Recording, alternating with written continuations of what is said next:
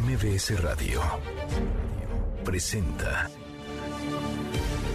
una forma distinta del periodismo de actualidad, donde las claves son informar, cuestionar y entretener.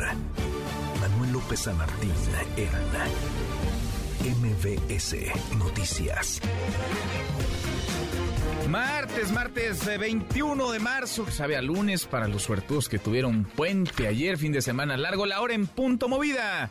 Muy movida esta tarde, hay mucha información. Soy Manuel López San Martín, gracias, muchas gracias que ya nos acompaña. Acaban de estar como todos los días, como todas las tardes, todas las voces. Se cumple hoy un año de la inauguración del Aeropuerto Internacional Felipe Ángeles, un año del AIFA.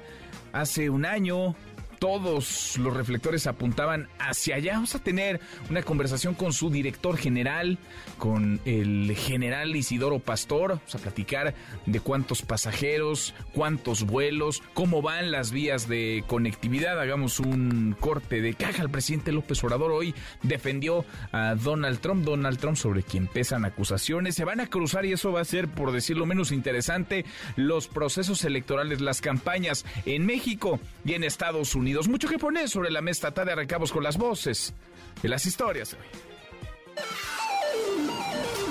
Las voces de hoy. Andrés Manuel López Obrador, presidente de México. Está declarando el expresidente Trump que lo van a detener. Si fuese así, pues todo el mundo sabría, porque no nos estamos chupando el dedo, de que es para que no aparezca en la boleta electoral. Luis Crescencio Sandoval, secretario de Defensa Nacional. En las fuerzas de seguridad federales tenemos una presencia de 11.980 elementos operativos en lo que constituye las Fuerzas Armadas y Guardia Nacional. Samuel García, gobernador de Nuevo León. Y todo lo que venga a favor de parte del Congreso, cuenten conmigo. No babosadas ni ilegalidades de quererme quitar mi gabinete o de quererme quitar el cargo. Eso no lo voy a permitir, por supuesto. Salomón Jara, gobernador de Oaxaca. Oaxaca siempre ha participado en las grandes transformaciones de la vida pública del país y ahora en esta cuarta con usted lo acompañaremos siempre.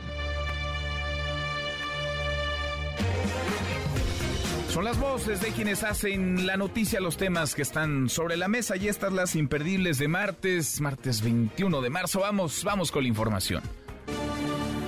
Un año se cumple hoy, un año de la inauguración del Aeropuerto Internacional Felipe Ángeles, que no ha estado desde hace un año, desde antes incluso, lejos de las críticas, de los señalamientos. El general secretario Luis Crescencio Sandoval encabezó un evento en Santa Lucía para conmemorar este primer aniversario. Bueno, hasta el himno, hasta una canción le hicieron ya la IFA. Tiene himno el Aeropuerto Internacional Felipe Ángeles.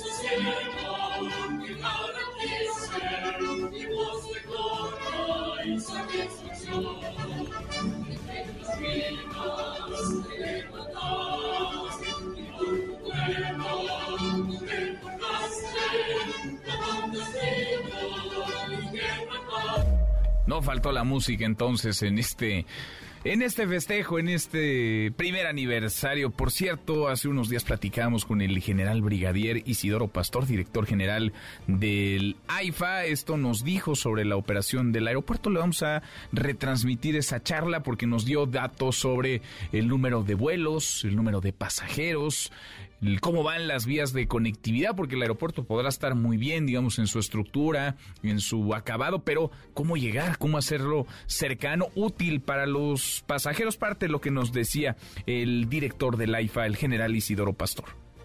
Hasta el día de ayer hemos tenido 14.189 operaciones aéreas que han significado el transporte de 1.364.685 pasajeros, tanto en aviación comercial como en aviación general. ¿Cuántas operaciones diarias, digamos, de aerolíneas comerciales está teniendo en promedio el AIFA? Sí, comerciales de pasajeros tenemos 60 al día. 60 al día. El pico máximo, máximo que hemos tenido es de 84 operaciones diarias, bueno, en un solo día, perdón y esto ha significado también en el pico máximo de pasajeros transportados un poco más de 8.100 pasajeros. Nosotros consideramos que al llegar a las 200 operaciones diarias estaremos en condiciones de cubrir los gastos de operación con los ingresos algunos de los datos que nos compartía el general Isidoro Pastor. vamos a platicar, vamos a retomar esa charla con el director general del AIFA. En otro tema, el presidente López Obrador descartó reunirse con la ministra presidenta de la Corte, Norma Piña, tras la quema de una figura con su imagen el pasado sábado en pleno meeting del presidente en el Zócalo Capitalino. Esto dijo hoy en la mañanera, la mañanera que fue en el estado de Oaxaca. No tiene este sentido. Yo ya expresé mi condena a este tipo de actos. No debería de repetirse y también no usarse con propósitos politiqueros, porque los conservadores andan sopiloteando. Justamente como para a lo mejor mandar otro mensaje. Otro, pues ya lo estoy mandando desde aquí, que no hay que llevar a cabo esos actos, nada de apología a la violencia, vernos como adversarios, no como enemigos, adversarios a vencer, no como enemigos a destruir adversarios a vencer, no enemigos a destruir. En fin, la polarización crece, el encono también en nuestro país. La efervescencia electoral va a ir incrementando su volumen de aquí a los comicios presidenciales del próximo año. Más del presidente acusó a Estados Unidos de mentir y de hacer politiquería con el informe presentado sobre derechos humanos en el que denuncia corrupción, violencia y ataques a la prensa en México. La voz del presidente que no es cierto, que están mintiendo, que es pura politiquería, con todo respeto. Es que su naturaleza. No quieren abandonar la doctrina Monroe y antes el llamado destino manifiesto. No quieren cambiar. Entonces se creen el gobierno del mundo, se asumen como el gobierno del mundo y nada más ven la paja en el ojo ajeno y no la viga en el propio. Pero no es para enojarse, es que así son. Nada más decir que no es cierto, que son unos mentirosos, pero que tampoco lo vayan a tomar a mal. Bueno, pues no lo ven a tomar a mal, pero son unos eh, mentirosos, dice el presidente López Obrador, andan haciendo politiquería. A ver, más allá de que lo diga o no el presidente de México, es una realidad, no es nuevo esto, tienen muchos años haciendo, los Estados Unidos se cree la policía del mundo. Se creen con autoridad moral para juzgar, señalar lo que hacen otros países. Por supuesto, en muchos, en muchos eh, países, en muchas naciones del mundo hay enormes retos, hay rezagos, hay pendientes, hay crisis. En México, la de violencia e inseguridad es, vaya, inocultable. Ahí está, frente a la mirada de todos. Pero en Estados Unidos no cantan mal las rancheras y pocos se señalan a sí mismos. Es más fácil culpar a los vecinos, culpar a los de afuera, culpar a otros países que asumir la propia responsabilidad. Mientras tanto, ahí en Oaxaca, el presidente recibió a John Kerry, enviado especial de la Casa Blanca, están en Guelatao para conmemorar, conmemorar el natalicio de Benito Juárez. Y en Estados Unidos, la policía de Nueva York se prepara ante posibles protestas tras el llamado de Donald Trump a sus seguidores para que salgan a defenderlo de un posible arresto por el silencio a una actriz, a la actriz porno Stormy Daniels. Hablando de Trump, el presidente López Obrador lo defendió esta mañana, defendió al expresidente ante su posible arresto. Esto dijo. Está declarando el presidente Trump, expresidente Trump, que lo van a detener, creo que hoy, por un asunto supuestamente, como dicen los abogados, presuntamente amoroso, que lo van a detener. Si fuese así, pues todo el mundo sabría, porque no nos estamos chupando el dedo, de qué es para que no aparezca en la boleta electoral. Y si digo esto es porque yo padecí de la fabricación de un delito, porque no querían que yo fuese candidato.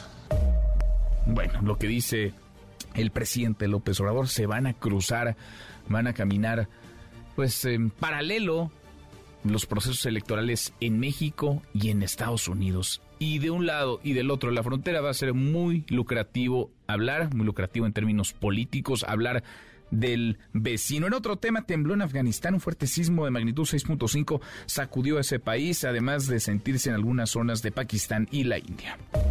Y en las buenas, porque como cada tarde, claro que tendremos buenas noticias. Querido Memo Guillermo Guerrero, ¿cómo estás? Querido Manuel, ¿cómo estás? Pues fíjate que ese fin de semana, además de todo lo que hubo, un, eh, una persona con discapacidad en Barcelona completó un maratón. Se convirtió en la primera persona en la historia con esa discapacidad severa, 76% de su cuerpo con algún problema de movilidad. Alex Roca, vamos a platicar de él. De verdad que fue toda una proeza. Son imágenes que le dieron la vuelta al mundo y vale la pena comentarlo. Vale, muchísimo. Son muy inspiradoras. Sí, sí, sí, sí. La verdad es que fue toda una hazaña. Entonces, platicaremos de eso. Órale, platicamos. Nos escuchamos al ratito. Gracias, Memo Guillermo Guerrero. Nico, ¿qué traes hoy en Deportes? Nicolás Romay, muy buenas tardes. Querido Manuel, ¿cómo estás? Me da mucho gusto saludarte. Hoy platicaremos del Clásico Mundial de Béisbol y de la eliminación de la selección mexicana frente a Japón, pero la verdad, un gran papel que nos deja sumamente orgullosos. Hablaremos de eso y también fecha FIFA alrededor del mundo, mucho fútbol. Muchísimo fútbol y sí, qué emocionante lo del béisbol ayer en la última entrada, hacia el final Japón le dio la vuelta, México iba arriba, primero 3 a 0, luego se empataron el marcador, luego México se fue arriba y después Japón le dio la vuelta. En fin, ahora lo platicamos, Nico, abrazo grande. Hasta aquí el resumen con lo más importante del día. Ya le informaba y escuchaba esto que de vez en vez, de cuando en cuando, presenta el Departamento de Estado de los Estados Unidos, un informe sobre derechos humanos. Ellos agarran la métrica que definen y evalúan lo que hacen o dejan de hacer distintos países del planeta. Y con la autoridad moral que ellos mismos se otorgan, califican, evalúan y ranquean a las naciones. ¿Tienen, de eso queremos platicar con ustedes esta tarde, tienen autoridad moral para calificar lo que pasa en otros países, lo que sucede en otras naciones. Nadie niega las crisis, nadie niega los atropellos, las violaciones a los derechos humanos. En México están, insisto, a la vista de todos. La crisis de violencia, los ataques a la prensa, pero que vengan desde Estados Unidos a decirnos lo que aquí no se hace, como si allá lo hicieran de maravilla y todo fuera perfecto.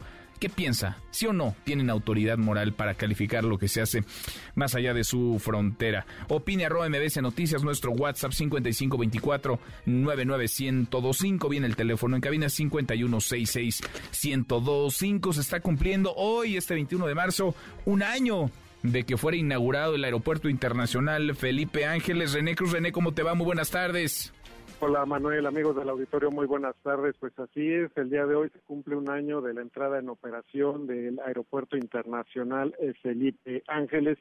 Y a diferencia, Manuel, de lo que fue el año pasado, en donde prácticamente pues se hizo una fiesta para pues celebrar esta inauguración de esta nueva terminal aérea, pues el día de hoy, Manuel, pues fue solamente un evento protocolario en donde pues el gran ausente fue el presidente Andrés Manuel López Obrador que como recordaremos ahorita pues está en una gira por Oaxaca. Por este motivo no estuvo presente en esta ceremonia del primer aniversario de funcionamiento del aeropuerto eh, Felipe Ángeles en este evento, Manuel, eh, Isidoro Pastor, eh, quien es el director de la terminal aérea, pues rindió su primer informe de labores al, al frente de este, de este, de este nuevo aeropuerto, en donde destacó que el Felipe Ángeles, pues día con día contribuye al desarrollo de la aviación nacional. Asimismo, destacó que actualmente Manuel pues ya operan 14 rutas nacionales y cuatro internacionales y anunció que a partir de mayo pues va a abrirse otra nueva ruta que comprende de México a la ciudad de Houston. Agregó que en este año de operaciones ya suman 13 mil operaciones, mientras que el número de pasajeros ya acumula el millón trescientos ochenta y cinco mil personas. Vamos a escuchar. En el mismo periodo de 2022 se registró un promedio de 1.172 pasajeros. En el transcurso del presente año ascendió a 5.972. Esto es cinco veces más que al inicio, acumulándose al final de estos 12 meses de operaciones el transporte de 1.385 111 personas, registrando un máximo de 8.512 pasajeros el 27 de diciembre del 2022. Asimismo, Isidoro Pastor aseguró que pues hay una satisfacción del 91% por parte de los usuarios y destacó que en este año pues ya se han generado 6.000 empleos directos y 100.000 indirectos. En este sentido, el director del Felipe Ángeles pues asegura que en el mediano plazo esta terminal aérea pues se va a constituir en un paradigma. Así lo dijo. En el mediano plazo, el Aeropuerto Internacional Felipe Ángeles se visualiza como una entidad consolidada en materia de calidad total para la prestación de servicios aeroportuarios, complementarios y comerciales, constituyéndose en un paradigma nacional e internacional de seguridad, eficiencia, eficacia, sustentabilidad y rentabilidad con base en lo anterior, se contempla un importante crecimiento de la industria aeronáutica del país, fomentando la inversión directa, impulsando el desarrollo económico de la región, así como la generación de empleo de manera sostenible. En su oportunidad, Jorge Nuño Lara, quien es secretario de Infraestructura y Transportes, pues destacó que es necesario acelerar el paso para consolidar al Aeropuerto Internacional Felipe Ángeles. En representación del presidente Andrés Manuel López Obrador estuvo presente el secretario de la Defensa Nacional, Luis Crescencio Sandoval González. Sin embargo, Manuel, pues el titular, el alto mando del Ejército Mexicano, no, uso, no hizo uso de la palabra. Manuel, pues parte de lo que aconteció hace unos minutos aquí en el Aeropuerto Internacional Felipe Ángeles, en donde, como te comentaba, pues hoy no, no hubo fiesta para conmemorar este primer aniversario de su entrada en operación. No hubo fiesta y no estuvo el presidente López Obrador, por lo que apuntas bien René. El presidente está en una gira en el estado de Oaxaca. Gracias, eh, muchas gracias.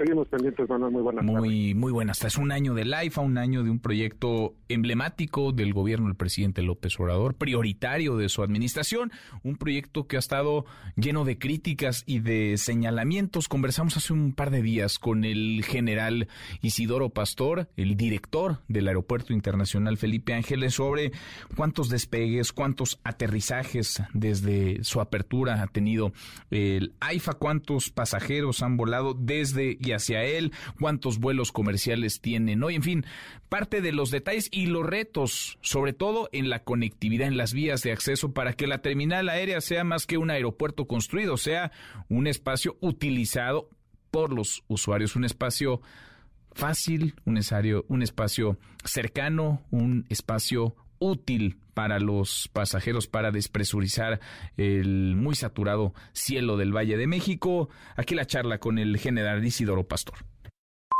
Le agradezco estos minutos al general Isidoro Pastor, director general del AIFA, director general del Aeropuerto Internacional Felipe Ángeles. General, gracias, muy buenas tardes. Buenas tardes, licenciado Manuel López San Martín.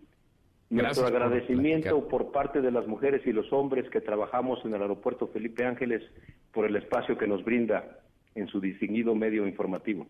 Al contrario, general, muchas gracias. Gracias por platicar con nosotros esta tarde. ¿Cómo se ven las cosas a un año de inaugurada esta terminal aérea? Nosotros estuvimos tres veces durante la construcción muy imponente de este, de este aeropuerto, un aeropuerto que no ha estado exento de polémicas. ¿Cómo se ven las cosas, general, un año después? Bueno, la visión que tenemos es como lo se planeó dentro del programa Maestro de Desarrollo, una apertura gradual, paulatina, como ocurre en cualquier aeropuerto que se apertura en el mundo bajo este concepto soft open y que tiene que convivir y operar simultáneamente con otro como es como lo son nuestros hermanos mayores del aeropuerto de la Ciudad de México. Hasta el día de ayer Hemos tenido 14.189 operaciones aéreas que han significado el transporte de 1.364.685 pasajeros, tanto en aviación comercial como en aviación general, donde opera la aviación eh, ejecutiva y la aviación oficial. Ahora nos da estos datos y me imagino que algunos pensarán como si yo he escuchado que nadie va al AIFA, que no hay vuelos en el AIFA, que no hay pasajeros en el AIFA, pero sí hay 14.189 operaciones y se han trasladado, han viajado desde y hacia el Aeropuerto Internacional Felipe Ángeles 1.364.685 personas. Pues hay movimiento general en el Aeropuerto Felipe Ángeles. Sí, así es, estas personas tienen nombre y apellido y especialmente cualquier administrador aeroportuario pues tiene que estar muy al pendiente porque precisamente los ingresos, parte de los ingresos de las operaciones aéreas es precisamente por cada pasajero que transita por este aeropuerto. ¿Con cuántas, con cuántas operaciones diarias? Eh, porque ahora han llegado también están comenzando a funcionar vuelos de carga, vuelos eh, de empresas como DHL, por ejemplo, pero ¿cuántas operaciones diarias, digamos, de aerolíneas comerciales está teniendo en promedio el AIFA? Sí, comerciales de pasajeros tenemos 60 al día. El pico máximo que hemos tenido es de 84 operaciones diarias, bueno, en un solo día, perdón. Y eh, esto ha significado también en el pico máximo de pasajeros transportados un poco más de 8.100 pasajeros. Mm. Ahora, uno de los retos, o quizá el reto, y lo decíamos nosotros cuando uno visitaba la construcción, se veía muy imponente, una terminal grande, muy grande, una terminal que se construyó en tiempo récord, pero el reto estaba en las vías de acceso. ¿Cómo llegar y cómo salir del Aeropuerto Internacional Felipe Ángeles para que sea, digamos, una opción atractiva para los usuarios, para los pasajeros. ¿Cómo van las vías de acceso? Yo sé, algunas de ellas no dependen de la Secretaría de la Defensa, al contrario, dependen de gobiernos como el del Estado de México, del gobierno de la Ciudad de México, de la Secretaría de Comunicaciones y Transportes. Pero, ¿cómo van las vías de acceso para hacer más útil el aeropuerto y más cercano a los usuarios? Eh, como seguramente usted recordará, iniciamos con dos rutas principales, que es la carretera México-Pachuca y el circuito exterior mexiquense por Periférico Norte, el día 21 de marzo del año pasado. En las semanas pasadas, el señor presidente de la República inauguró una carretera que parte de Catepec en un punto denominado Puente de Fierro, por Tonanitla, que en 10 minutos de ese punto llegan a este aeropuerto. Esto ha estado generando un índice de satisfacción mayor en nuestros usuarios y nuestros pasajeros. Y la obra principal que está por, por estrenarse este próximo diciembre de 2023 es el tren suburbano que parte de Buenavista. Tiene una estación en Lechería y de Lechería a este aeropuerto son 23 kilómetros. Ocho de ellos están dentro de nuestro polígono aeroportuario y ya están construidos, incluyendo su terminal. Faltarían los 15 kilómetros que le corresponde construir a la empresa concesionaria que actualmente opera ese tren suburbano. Con esta obra y un Mexibus que va a venir por ese mismo camino libre a Tonanitla, estaremos terminando de conformar la movilidad terrestre que viene y que sale hacia y desde la IFA. Mm. Ahora, este, este eh, suburbano de 23 kilómetros estaría entonces pues prácticamente por terminarse, estaría a punto de, entrar en operación general. Sí, en, en este próximo mes de, de diciembre. Por cierto, eh, si su tiempo lo permite, su agenda lo permite, me gustaría que viniera a ver cómo quedó concluida la terminal de pasajeros y los ocho kilómetros de vía que están dentro del polígono. Pues vamos, indudablemente sí, habrá que eh, reportear y visitar, por supuesto nos dará gusto estar ahí para observar cómo van las cosas y los trabajos. Una de las preguntas recurrentes pasa también por el tema del dinero general, de cuánto se invirtió en la construcción del aeropuerto y de cuánto se está invirtiendo en su operación, si está subsidiada o no. ¿Cómo anda, digamos, en el terreno de la salud financiera el AIFA? Sí, como cualquier obra pública o privada, que se inaugura, hay una un espacio para recuperar la inversión. Recordará usted que es del dominio público que el techo presupuestal para la construcción de este aeropuerto fue de 75 mil millones de pesos. Sin embargo, esa es una cantidad que no únicamente se utilizó para construir el AIFA, fue para reubicar la base aérea militar, un promedio de mil viviendas, escuelas, todo lo que existía en, en la base aérea de Santa Lucía, y como seguramente también he escuchado, un aeropuerto se construye del cielo a la tierra. Cuando se hace este estudio, se determinó la necesidad de hacer toda esta reubicación y construcción de manera, vamos a decir, este, nueva. Y ese es el motivo por el cual eh, los recursos que se utilizaron para la construcción específicamente del aeropuerto Felipe Ángeles fue una cantidad mucho menor. Y más que subsidios son recursos presupuestales que es el término recursos fiscales, que es el, el término correcto con el que se alimenta para los gastos de operación este aeropuerto. Eh, nosotros consideramos que al llegar a las 200 operaciones diarias estaremos en condiciones de cubrir los gastos de operación con los ingresos.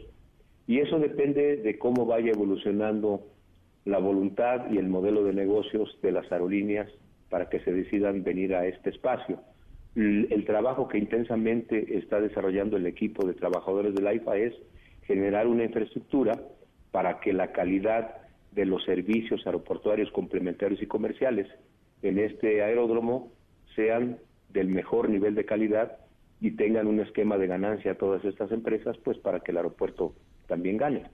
Mm, bien, ahora un poco creo que vale la pena para quienes no han ido, no han volado desde ahí, conocer qué vuelve distinta la experiencia en el AIFA con respecto, por ejemplo, al Aeropuerto Internacional de la Ciudad de México en su terminal 1 o 2. El tema, por ejemplo, de las, de las maletas, el cruce de seguridad, eh, los filtros para identificarse. ¿Cómo es la operación? ¿Cómo es abordar un vuelo desde el AIFA con respecto a hacerlo desde otra, de otra terminal?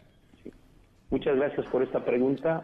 El señor presidente de la República nos dio instrucciones muy precisas desde el 21 de marzo del año pasado de medir la satisfacción del pasajero. Generamos un instrumento de recolección de datos con nueve indicadores para que previa prueba de confiabilidad y validez de este cuestionario lo pudiéramos aplicar a la población o muestra final en este aeropuerto. Los resultados en el primer día de operación fue de 73% de satisfacción en general, ahorita estamos al 90%, con siete indicadores señalados como fortalezas y dos como áreas de oportunidad, que precisamente es la conectividad terrestre y los servicios comerciales. Cuando un pasajero usuario llega a un aeropuerto quisiera ver una gran diversidad de tiendas de ropa, de joyerías, de perfumerías, más variedad de alimentos y bebidas. Y en ese camino estamos ahorita. Ya el aeropuerto tiene todos los servicios, incluyendo casas de cambio, incluyendo bancos trabajando, farmacias y todos los demás eh, establecimientos de alimentos y bebidas que le menciono, pero no en la, en la variedad que ellos desearían. Tenemos 205 espacios comerciales y están arrendados únicamente 93. En la medida en que se vaya incrementando el número de pasajeros, obviamente se van a ir incrementando la apertura de estos espacios comerciales y atender esa, esa necesidad. En la parte de la operación, ¿qué es lo que distingue este aeropuerto del resto del sistema y de muchos aeropuertos del mundo? La seguridad. Con una visión muy atinada, mi general secretario de la Defensa Nacional nos dio la orden de que en lugar de contratar seguridad privada, fuera la Guardia Nacional. Y le mencionaba ya hace un momento, no es porque la seguridad privada no tenga la competencia, sino que al ser una entidad que está sectorizada en defensa nacional y hay un enlace intelectual previo ya entre los militares, se nos facilita más eh, girar las instrucciones correspondientes para robustecer el sistema de vigilancia que tenemos, que además de la parte electrónica, la parte física es muy robusta. Toda la problemática delictiva que se genera desafortunadamente en el sistema aeroportuario mundial y el mexicano no es la excepción. Aquí se ha mitigado y no hemos tenido ningún problema en ese sentido. Celulares, carteras, anteojos, bolsos, maletas que los pasajeros han olvidado. En algunas ocasiones hemos tenido la oportunidad de mandársela hasta sus casas. Algunas, algunos pasajeros eh, que han hurtado algunas cosas de algunos aeropuertos y que nos mandan la imagen. Cuando está aterrizando aquí el vuelo ya lo esperamos con la autoridad competente y hemos devuelto esos artículos a sus legítimos dueños. Tenemos un sistema, como le decía, eh, que se que en el cual si hay una alarma de algún acto delictivo, inmediatamente se despliega un dispositivo adicional. Tenemos unos teléfonos muy específicos para la trata de personas, especialmente de menores. Cuando tenemos un indicio de que un menor está siendo acompañado de una persona que no es su familiar, inmediatamente detonamos un, dispositivo con la autoridad competente y eso es algo que es innovador en este aeropuerto. Tenemos renders y teléfonos específicos para eh, prevenir este tipo de ilícitos y no se diga en el resto. En el resto los pasajeros han, estado muy satisfechos, los propios usuarios, que no necesariamente son pasajeros, cuando ingresan a este polígono se sienten seguros, mm. así lo manifiestan en las encuestas que tenemos en este sentido. Bien, pues interesante, valía la pena este corte de caja, estamos a unos días de que se cumpla un año de la inauguración del AIFA, nos dice su director general, el general Isidoro Pastor, son 14.189 despegues y aterrizajes desde su apertura, más de 1.300.000 los pasajeros que han volado desde y hacia el Felipe Ángeles con un promedio de 60 vuelos comerciales diarios. Eh, general, qué gusto como siempre y muchas gracias, gracias por estos minutos. Al contrario, nuestro agradecimiento a ustedes, a su equipo de trabajo y a su medio que nos permiten difundir esta información entre su distinguida audiencia. Gracias, muchas gracias, general. La charla que tuvimos con el general Isidoro Pastor, el director general del AIFA hace unos días. Hoy se cumple un año ya de la puesta en marcha de ese aeropuerto. Insisto, es un proyecto prioritario del presidente. La mejor opinión la tienen los usuarios, los pasajeros, quienes hayan volado desde y hacia el Felipe Ángeles. ¿Les gusta, no les gusta? ¿Soluciona o no en algo la saturación en el espacio aéreo del Valle de México? Por supuesto que hay un montón de cosas por delante que hacer, que mejorar, que pulir, pero es un año ya, un año de esta terminal aérea. Vamos cruzando la media hora con 30 pausa. Volvemos, hay más. Siga a Manuel López San Martín en redes sociales. Twitter, Facebook y TikTok. M. López San Martín. Continúa con la información con Manuel López San Martín en MBS Noticias.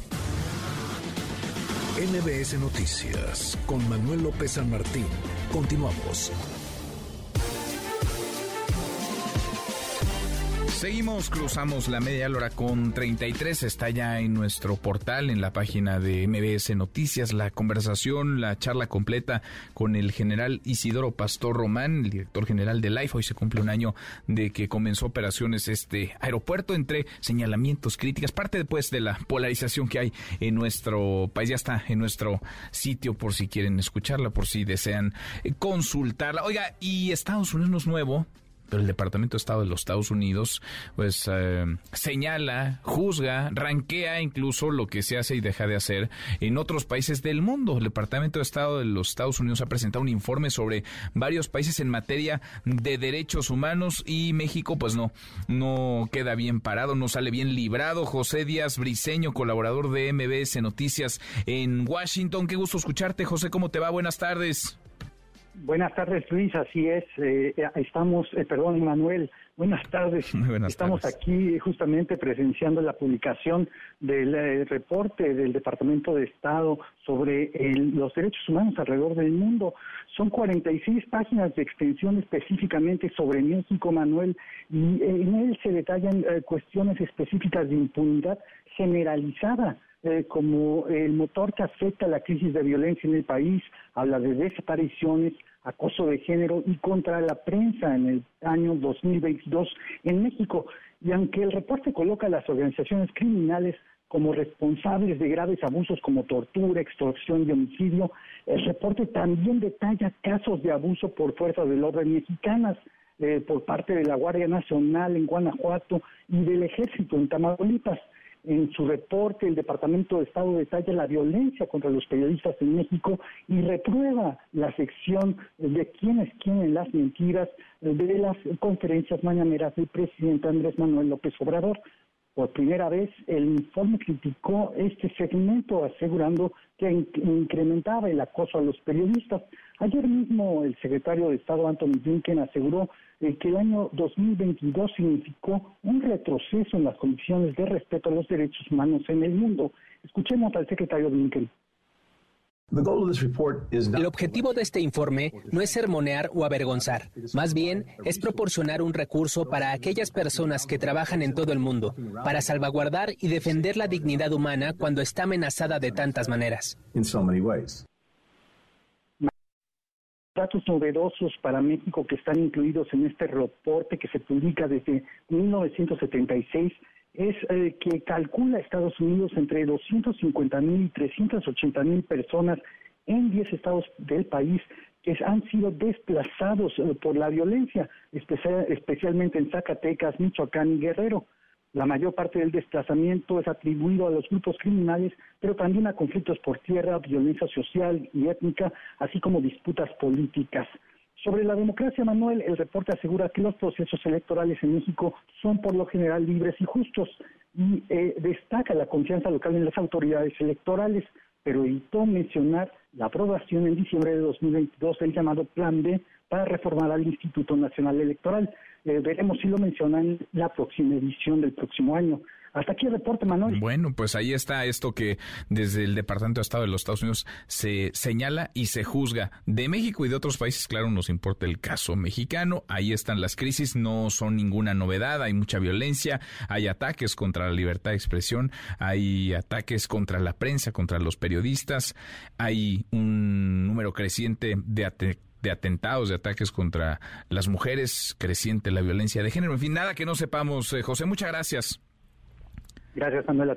Muy buenas tardes. El asunto es si tiene una autoridad moral Estados Unidos para venir a meterse a otro país, para venir a juzgar lo que se hace más allá de sus fronteras, cuando allá, pues, no cantan mal las rancheras y hay un montón de pendientes y un montón de cosas mal hechas y de crisis que confluyen. Desde luego, respuesta, por cierto, del presidente López Obrador a propósito de este informe del Departamento de Seguridad, del Departamento de Estado de los Estados Unidos. Rocío Méndez, parte de la mañanera. Rocío, ¿cómo te va? Muy buenas tardes. Buenas tardes, Manuel. Efectivamente, para el gobierno de México hay mentiras y politiquería detrás de este reporte gubernamental del gobierno de los Estados Unidos en relación a los derechos humanos en el mundo y en particular en el caso de México. Vamos a escuchar al presidente de la República. No es cierto, están mintiendo, es pura politiquería. Se asumen como el gobierno del mundo. Pero no es para enojarse, es que así son. Nada más decir que son unos mentirosos, pero que tampoco lo vayan a tomar a mal. Es como si aquí nosotros los evaluáramos. Oye, ¿por qué no liberas a Sánchez? Si estás hablando de periodismo y de libertad, ¿cómo es que un periodista asegura que el gobierno de Estados Unidos saboteó el ducto de gas de Rusia a Europa. ¿Por qué se permite en Estados Unidos que opere varios carteles que distribuyen el fentanilo otra más, está declarando el presidente Trump que lo van a detener por un asunto presuntamente amoroso. No nos estamos chupando el dedo, es para que no aparezca en la boleta electoral. Y si digo esto es porque yo padecí de la fabricación de un delito, porque no querían que yo fuese candidato. Y eso es completamente antidemocrático. Pero todo esto en plan de amigos, ¿eh? nada más para ver si van cambiando y de hecho espero en que continúen las críticas hacia su gestión. Todo puede suceder en política menos hacer el ridículo, comentó. Vamos a escuchar. Ahora, ¿cuál es la nota? El Departamento de Estado condenó la violación de derechos humanos en México donde hay persecución a los periodistas, donde hay tortura, donde no hay libertades, así, coro. Pues ¿saben qué? Eso no es cierto, pero como son muy mentirosos, van a seguir. Pero en política se puede hacer todo, menos el ridículo. Refrendó que su administración, Manuel, seguirá colaborando con el gobierno de los Estados Unidos cooperando con el gobierno de Estados Unidos en detener la entrada de fentanilo, de estas drogas que causan la muerte a jóvenes. Pero sale la politiquería a echarnos la culpa a México, porque se pelean allá en lo electoral. Se le hace fácil decir, México violan derechos humanos, México nos está invadiendo con fentanilo, México no se respeta la libertad de prensa, la libertad de expresión. Se pasan, o sea, no es serio eso. Y luego de la participación de John Kerry, el enviado especial del gobierno de los Estados Unidos para asuntos del cambio climático, en esta ceremonia oficial por el aniversario del natalicio de Benito Juárez en Guelatao, Oaxaca, así como pláticas que se van a sostener esta tarde en la capital oaxaqueña, Manuel, en torno a energías renovables.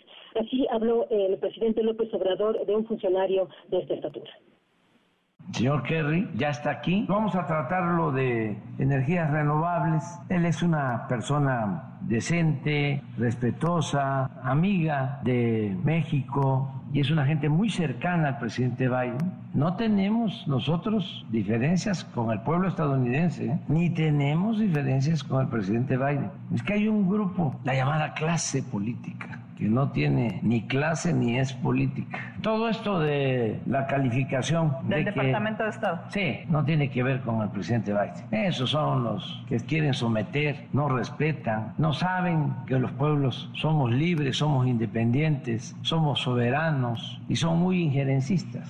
Por eso no hay que tomarlos este, en serio. Manuel, Son muy injerencistas, dice el presidente López Obrador, y sí, les encanta andarse metiendo en todos lados y nosotros les quedamos a tiro de piedra, entonces se meten y con más ganas. Gracias, Rocío. Muy buenas tardes. Muy buenas tardes. Eso no oculta que ahí estén las crisis de violencia, de inseguridad, ahí estén las eh, el poderío de los cárteles de la droga, ahí estén los ataques contra la prensa, los ataques a la libertad de expresión. Por supuesto, eso nadie lo va a negar pero que vengan con qué autoridad moral desde Estados Unidos a señalar lo que aquí se hace o se deja de hacer, o en otros países, sin ver la paja dentro de su propio ojo. Stephanie Enaro, experta en geopolítica, analista internacional. Qué gusto escucharte, Stephanie, ¿cómo te va? Hola, ¿qué tal, Manuel? Muy buenas tardes. Pues aquí pendiente de lo que pasó hoy, el día de hoy, con la información que reveló el Departamento de Estado de Estados Unidos. Y creo que lo que dice el presidente va de la mano con el discurso que él dio en el Zócalo con motivo de la expropiación petrolera. Es un discurso nacionalista en donde subraya que cooperación sí, sumisión no, y en esa línea está recibiendo lo que dice el Departamento de Estado Estados Unidos con respecto a las violaciones de los derechos humanos y hay que remarcar que esto es otra raya más al tigre de la crisis de seguridad por la que está atravesando la relación bilateral. ¿Qué tanto le funciona al presidente de México, Stephanie, desde tu óptica, el que aparezcan este tipo de señalamientos, de informes en este caso, como antes fueron estas iniciativas, ocurrencias de que interviniera las Fuerzas Armadas, el Ejército, Estados Unidos en tareas de seguridad en México para enfrentar a los cárteles de la droga? ¿Qué tanto le conviene, digamos, en su, en su narrativa, esto que menciona de la no injerencia y de las mentiras y de que es intervencionismo de Estados Unidos? ¿Cómo lo es? ¿Cómo lo lees? Bueno, le conviene por el capital político que logra generar a través de la exaltación del nacionalismo. Pocas cosas exaltan tanto el nacionalismo mexicano como la oposición a Estados Unidos. Ahora, también hay que ver que es serio lo que está sucediendo porque nos habla que estas violaciones a los derechos humanos ocurren porque tenemos un Estado de Derecho débil y que también en muchos casos las instancias judiciales están sobrepasadas. Entonces, es motivo de reflexión y no me parece que sea un hecho aislado, ya que estas crisis de derechos humanos, estas crisis de seguridad, de donde cuatro estadounidenses fueron secuestrados en Matamoros y recientemente otra estadounidense más secuestrada en Colima, nos habla de que no solamente a los extranjeros les puede pasar, sino que es la vida del día a día de los mexicanos y es lamentable que tenga que venir la autoridad de otro país a señalarlo porque eso debería ser una tarea doméstica. Sin duda, sin duda. Ahora, ¿con qué autoridad moral lo hace Estados Unidos? No es nuevo, pero lo llevan hace un montón de, tiempo con otras eh, naciones. Sin embargo, también allá es lucrativo, ¿no? También allá les funciona, Stephanie. También allá les funciona. Eh, queda claro que México va a ser la próxima piñata en la contienda presidencial del 2024 y hay que aclarar que no solamente es México, este reporte también habló de lo que se está haciendo mal en Venezuela, en Colombia, en Guatemala, en Nicaragua, en donde muchas veces la corrupción es una clara obstrucción a la justicia. Entonces hay que tomarlo en el espectro amplio, Manuel, y darnos cuenta que tanto en México como en Estados Unidos el nacionalismo va a ser un factor importante para la próxima contienda. Sin duda. Oye, ¿cómo lees esta defensa que hace eh, López Obrador, el presidente López Obrador, a Donald Trump hoy, hoy por la mañana a propósito de lo que el expresidente estadounidense ha señalado de que lo podrían detener en las próximas horas? Dice el presidente López Obrador que se siente, digamos, identificado porque se le trata de sacar a la mala que no es democrático, no quieren que aparezca en la boleta electoral. De alguna manera, también en la mañanera, cuando dijo que no era Biden el responsable de esos reportes, que eran los otros, eh, le da la razón a Donald Trump, que siempre estuvo en contra del Deep State, del Estado profundo, que decían que eran los que no querían que Estados Unidos avanzara. Hoy el presidente retoma esa narrativa, apoya a Donald Trump, quien tenía una ideología muy similar a la de él y, de hecho se llevaban muy bien. Donald Trump le decía al presidente de México, Juan Trump, porque veía muchas eh, similitudes. Y el hecho de que lo defenda, defienda de alguna manera es pues justificar su narrativa a un nivel internacional. No solamente pasa en México, el fraude también pasa en Estados Unidos y por eso no tienen autoridad moral para señalar lo que pasa en México. Sin duda. Pues interesante. Vamos a ver, por lo pronto, cómo confluyen, cómo se encuentran los procesos electorales de México y Estados Unidos. Vamos a tener meses muy movidos, muy, muy intensos. Estefaní, qué gusto escucharte. Definitivamente, Manuel, el gusto es mío. Que tengas una excelente tarde. Igual para ti, muy buenas tardes. Es Estefanía Enaro, experta en geopolítica y seguridad. La hora con 46, pausa. Volvemos, hay más. Redes sociales para que siga en contacto: Twitter, Facebook y TikTok. M. López San Martín. Continúa con la información con Manuel López San Martín en MBS Noticias.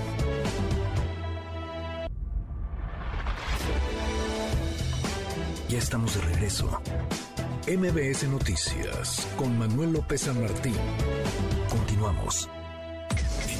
MBS Noticias. Diana Bernal. Qué gusto, Diana, saludarte como cada semana. Cambios, hay cambios en el SAT para presentar la declaración anual de personas morales, cambios que complican algunos el cumplimiento. ¿Cómo estás, Diana? ¿Cómo lo ves? Muy buenas tardes. hola, Manuel, pues qué gusto saludarte. Y sí, fíjate que efectivamente este mes de marzo es el mes que tienen las personas morales que en realidad no son otra cosa que las empresas con varios socios para presentar su declaración anual. El plazo vence el 3 de abril, ya que el 31 de marzo es viernes y por disposición legal se prorroga al siguiente día hábil.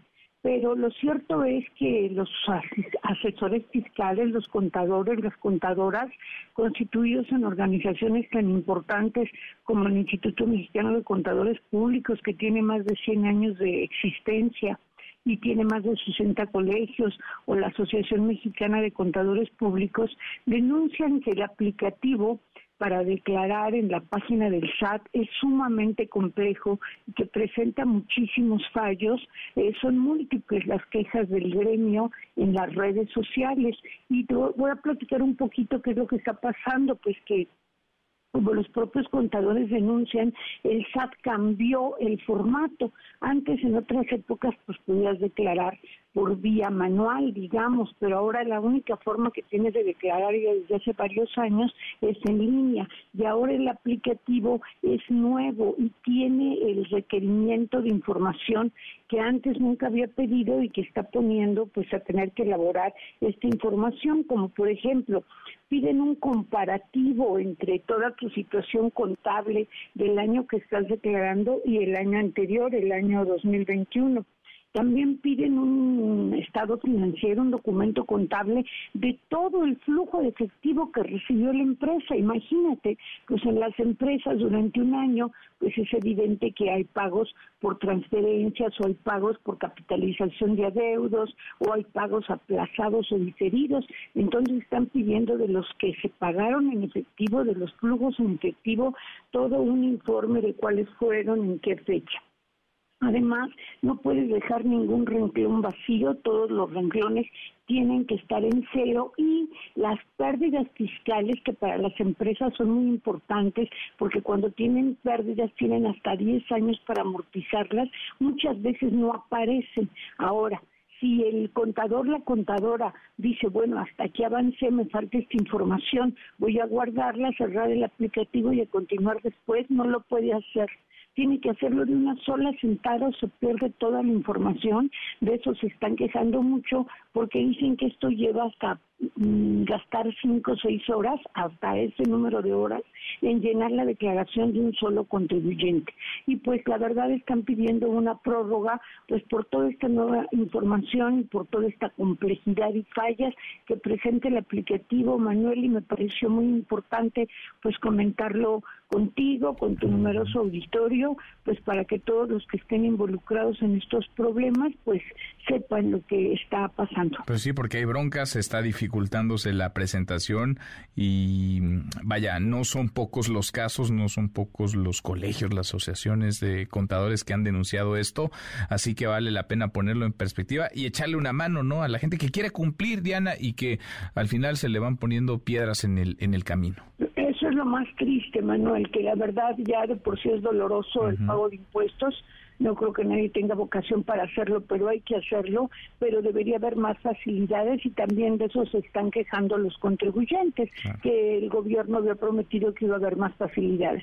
Esperemos que sea una etapa transitoria, que el SAT arregle el aplicativo y ojalá diera la prórroga que están solicitando, que puede ser pues de 10 días o un mes, que es lo que ellos piden. Sin duda, sin duda, interesantísimo como siempre. Diana, qué gusto escucharte, gracias. Gracias a ti, una feliz tarde. Igual para ti, muy buenas tardes. Cinco para la hora. Los numeritos del día. Citlali, ¿sabes? Citlali, qué gusto saludarte, ¿cómo te va? Hola Manuel, te saludo con mucho gusto a ti también a nuestros amigos del auditorio. En este momento están operando con ganancia los principales indicadores. El Dow Jones Industrial avanza 0.56%, está ganando el Nasdaq 0.96% y gana el S&P BMW de la Bolsa Mexicana de Valores 1.23%. Se cotiza en 52.577.21 unidades. En el mercado cambiario, el dólar en metanilla bancaria se compra en 18 pesos con 9 centavos, se vende en 19 pesos con 14, el euro se compra en 19 pesos con 83, se vende en 20 pesos con 37 centavos. Finalmente te comento que la criptomoneda más conocida, el Bitcoin, se ubica en 523.760 pesos por cada criptomoneda. Manuel, es gracias. reporte. Buenas Muchas gracias, Lali. Muy buenas tardes. Economía y finanzas. Eduardo Torreblanca.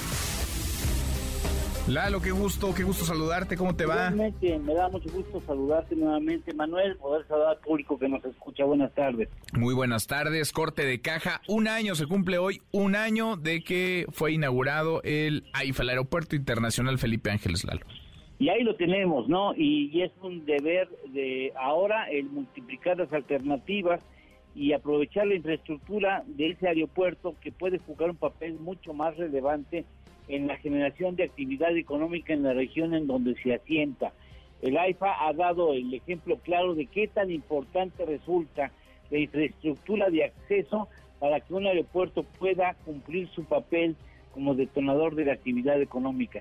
Necesitamos fortalecer la infraestructura de ese acceso para cortar el tiempo de que las empresas, de que los particulares, de que los productos lleguen más rápido a ese aeropuerto porque inicialmente en el plan de ese aeropuerto, que hoy ya es una realidad, había, se había previsto que para el primer año de ejercicio debía haber por lo menos 120 eh, operaciones diarias y ahora entre enero y febrero el promedio es de 59, así es que tendremos que trabajar muy fuerte para sacarle provecho a ese aeropuerto que multiplica oportunidades de actividad económica y por eso para responder al reto que significó su construcción, tenemos que facilitar los accesos y aprovechar esa oportunidad que nos ofrece el AIFA para que haya mayor número de mexicanos y familias que lo puedan utilizar eh, cotidianamente.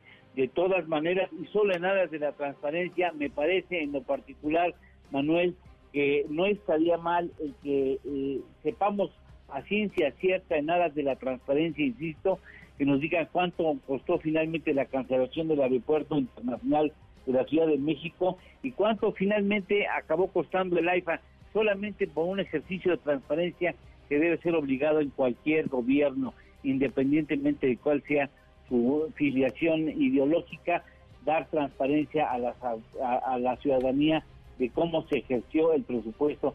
Inicialmente, recuerdo, estaba pensado poco más de 75 mil millones de pesos, aunque vale la pena señalar que se construye en una época en donde por efectos de la pandemia, de la emergencia sanitaria a nivel mundial, muchas mercancías, muchísimas mercancías comenzaron a fluctuar de manera muy importante en el transcurso del proceso de construcción, por lo que no es, me parece adecuado pensar que todo encarecimiento obedeció a malos manejos del dinero, sino simple y sencillamente reconozcamos que en el proceso de construcción también se presentaron algunas variables que hicieron que ese aeropuerto fuera un poco más costoso de lo que originalmente había planeado. Pero bueno, ahí está ahí, vamos a aprovecharlo ahora. Pues sí, pues sí, platicamos con el general Isidoro Pastor, el director del, del AIFA, nos daba algunos datos, datos que me parece son ilustrativos de lo que se ha avanzado, sí, pero sobre todo de lo que falta por avanzar, Lalo, hay muchísimo, eh, vaya, como reto en materia de aeronáutica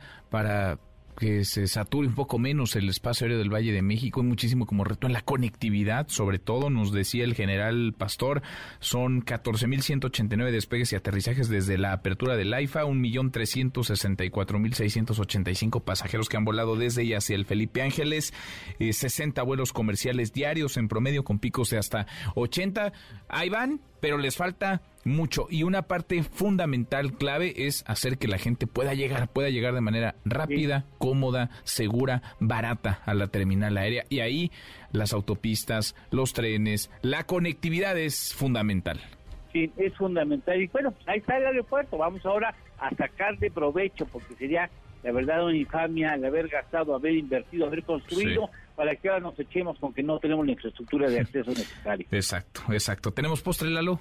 Claro que sí, la primera operación de aeroportuaria en la capital de la República Mexicana, 1910, hace 113 años, en los llanos, en ese entonces, los llanos de Balbuena. Ándale, 1910. 1910 se realiza el primer aterrizaje o despegue de la capital de la República Mexicana. Todo lo que ha pasado desde entonces y hasta ahora. Abrazo grande, gracias Lalo. Igual, Manuel, Manuel, gusto en saludarte. Buenas tardes y buen provecho. Muy buenas tardes, es Eduardo Torreblanca. Ahora en punto tenemos, como todas las tardes, claro que tenemos buenas noticias. Gracias, Manuel. Oiga, ahora sí le vamos a pedir un aplauso para Alex Roca. ¡Nah, hombre, otro más, otro aplauso para Alex Roca. Alex Roca se convirtió en la primera persona con discapacidad severa en terminar un maratón. Alex nació en el 91 y cuando tenía seis meses sufrió encefalitis viral que le ocasionó parálisis cerebral y se calcula que el 76% de su cuerpo tiene problemas de movilidad. Los doctores le daban poca esperanza de vida, pero mire, ha completado cinco triatlones y cuatro medios maratones. Ahora terminó el maratón de Barcelona con un tiempo de 5 horas, 50 minutos y 51 segundos. Las imágenes de este suceso han dado la vuelta al mundo. ¡Qué bárbaro, Alex! ¡Otro aplauso! ¡Viva! Y ahora sí, hemos hecho historia. Me he convertido en la primera persona del mundo con un 76% de discapacidad física en lograr una maratón. ¡Vamos!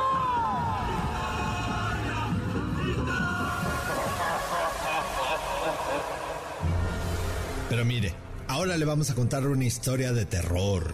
Agárrese de su asiento o de su volante si va manejando. Ya hemos platicado de la inteligencia artificial y tenemos varias noticias.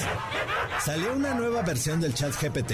Salió una lista de los empleos que podrían perderse los siguientes años, como matemáticos, asistentes administrativos, redactores, escritores y periodistas. ¿No le da terror? ¿No le espanta? Bueno, pues ayer en el informe que dio la empresa OpenAI, advirtieron que la inteligencia artificial manipuló a un ser humano fingiendo ser una persona con discapacidad visual y que ésta no se dio cuenta. Ay, nanita la ranita, ¿será que llegó el día en que no sabemos con quién estamos hablando? ¿Qué que? ¿Qué cosa? Que pase usted un feliz martes.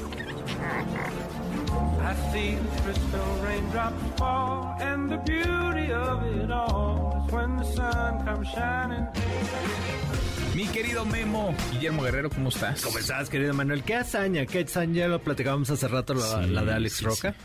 Este se preparó, se preparó muchísimo, lleva años preparándose y sí, pues las imágenes dieron la vuelta al mundo. Él con esa discapacidad severa, en un, el 76% de su cuerpo con algún problema de movilidad, pues completó el maratón. Muy inspirador. Muy inspirador. Muy inspirador. Qué tenacidad, qué temple, qué disciplina para prepararse y para callar tantas bocas, ¿no? ¿Cuántas veces le habrán dicho que no iba a poder? Sí, claro. No, no, no. Sí, los doctores le daban poca esperanza de vida cuando era bebé, pero ahora vean, un poquito menos de seis horas fue las que, qué bárbaro. que hizo en ese maratón. Qué bárbaro. muy bien. La verdad, deberían buscar por ahí. Qué inspirador. Sí, Sí, tremendo. Y esto de la inteligencia artificial, que ya Guille y yo estamos como muy preocupados porque nos va a sustituir y va a llegar un robot y nos va a sacar de aquí. Sí. Tú ya estás utilizando el, robot, ¿no? Más bien. Fíjate que sí, hay una extensión. Ya algún día ha hecho las, buenas noticias el robot. Algún, algún día la hizo aquí algún día lo programaste para que hiciera las buenas noticias. Quedaron muy bien, por cierto. Quedaron ¿eh? muy bien, sí, quedaron muy quedaron mejor, fíjate que. no creo, mi querido porque no tiene este, este, este sentido del humor tan, malo que tengo yo. tu carisma. El sentido tan malo. Oye, mi querido Manuel, tengo algunos boletos, cosas que no daría el chat GPT. Exacto, él no podría, él no podría. No podría dar boletos para el 90s Pop Tour. Ajá, muy bien. Para Vedette, que es ese espectáculo de cabaret en Stellaris. Para la obra de teatro Carne. Y hoy sí nos dieron un boleto para Aladdin. Un boleto ¿Uno? para Aladdin. Un bo Está prohibido que es uno. Bueno, voy a dar Por lo dos. menos dos. Dos, dos boletos. Dos dobles. Dos dobles. Porque es capaz de dar un boleto sencillo. No, dos dobles. dos dobles. Que nos digan muy fácil. Escriban a premios arroba mbs.com y nos digan la nacionalidad de Alex Roca. Ándale. Está en todas las páginas de internet. Ahí si le dan una buscadita o pregúntale a la inteligencia artificial y seguro les va a decir. Rápido, Rapidísimo. Averiguan la respuesta. Gracias, Memo. Gracias, Manuel. Guillermo Guerrero, ahora con cinco pausa. Volvemos, hay más. Siga a Manuel López San Martín en redes sociales. Twitter, Facebook y TikTok. En el López San Martín. Continúa con la información con Manuel López San Martín en MBS Noticias.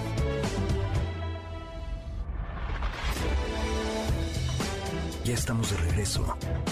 MBS Noticias con Manuel López San Martín. Continuamos.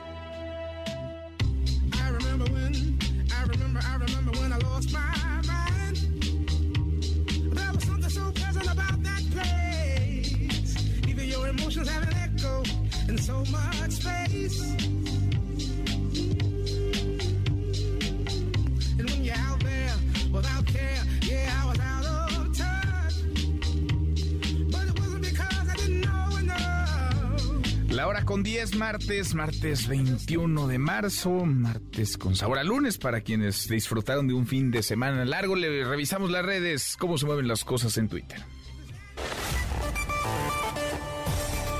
Caemos en las redes. Oiga, la Fiscalía General de la República se veía venir, es casi un asunto de procedimiento. Impugnó la sentencia que ordena cancelar la orden de aprehensión contra el exgobernador de Tamaulipas, Francisco Javier García Cabeza de Vaca, la cual fue girada por su presunta responsabilidad en los delitos de delincuencia organizada y operaciones con recursos de procedencia ilícita. Se mueve tendencia el hashtag INAI. El coordinador de Morena en el Senado, Ricardo Monreal, rechaza que haya línea para no designar a los comisionados del INA y usted se sabe esta novela. Los eh, comisionados eh, del INAI habían sido designados ya por el Senado, un par, una mujer, un hombre, salieron con jaloneo, pero por acuerdo de varias fuerzas políticas, el presidente López Obrador vetó estas designaciones y entonces el Senado está en un problema, tiene que designar a un par de comisionados y pronto, porque si no, este órgano garante en teoría de la transparencia y el acceso a la información, además de la protección de datos, podría quedar estancado y dejar de operar. Oscar Palacios, Oscar, ¿cómo te va? Muy buenas tardes. ¿Qué tal, Manuel? Buenas tardes. Así es, justo el coordinador de Morena en el Senado, Ricardo Monreal, rechazó que exista línea para no designar a los comisionados del INAI. Esto luego de que el presidente Andrés Manuel López Obrador pues, objetara los nombramientos de Ana Yadira Alarcón y Rafael Luna. En entrevista, Ricardo Monreal destacó que pondrá todo su empeño para tratar de sacar adelante estos nombramientos, aunque bueno, reiteró que cada vez es más complejo alcanzar acuerdos. Subrayó en este sentido que se encuentra preocupado ya que el INAI podría quedar inoperante una vez que se concrete la salida del comisionado Francisco Javier Acuña Llamas a finales de este mes. Escuchen. No, no, no hay línea, no hay línea. Es si logramos consensar, lo sacaremos. Si lo logramos, yo pondré todo mi empeño. Pero obviamente yo les he dicho, nunca he mentido con ustedes. Les he dicho que cada vez es más complejo sacar acuerdos. Les he dicho que tenía preocupación y tengo preocupación de que quede sin funcionamiento el INAI. Monreal Ávila recordó que el presidente López Obrador usó algunos de los argumentos que se esgrimieron en contra de los nombramientos de Ana Yadira Alarcón y Rafael Luna para objetarlos. Indicó que asume su responsabilidad de tratar de construir la mayoría calificada, aunque bueno, aclaró que no es mago ni tampoco está obligado a lo imposible. Escuchemos. Lo que pasó en la realidad es que no salimos unidos en el momento de la definición y hubo los argumentos que se esgrimieron en contra de la dupla. El presidente eh, hábilmente los usó, eh, pero son argumentos que el Senado y su minoría expresó y eso invalidó, eh, anuló los nombramientos y ahora cada uno asuma su responsabilidad. Yo la mía de tratar de construir la mayoría calificada, pero no soy mago y no estoy obligado a lo imposible. El senador por Morena subrayó que este miércoles se informará al Pleno de la objeción del presidente y a partir de ese momento se podrá ya tomar una definición para reponer el procedimiento y nombrar a nuevos comisionados del INAI. Manuel es el reporte. No soy mago, dice Ricardo Morel. Bueno, pues vamos a ver si lo logran porque ya los acuerdos andan escasos en la realidad de este país y conforme avance el calendario electoral será más complicado todavía construirlos. Pulse.mx.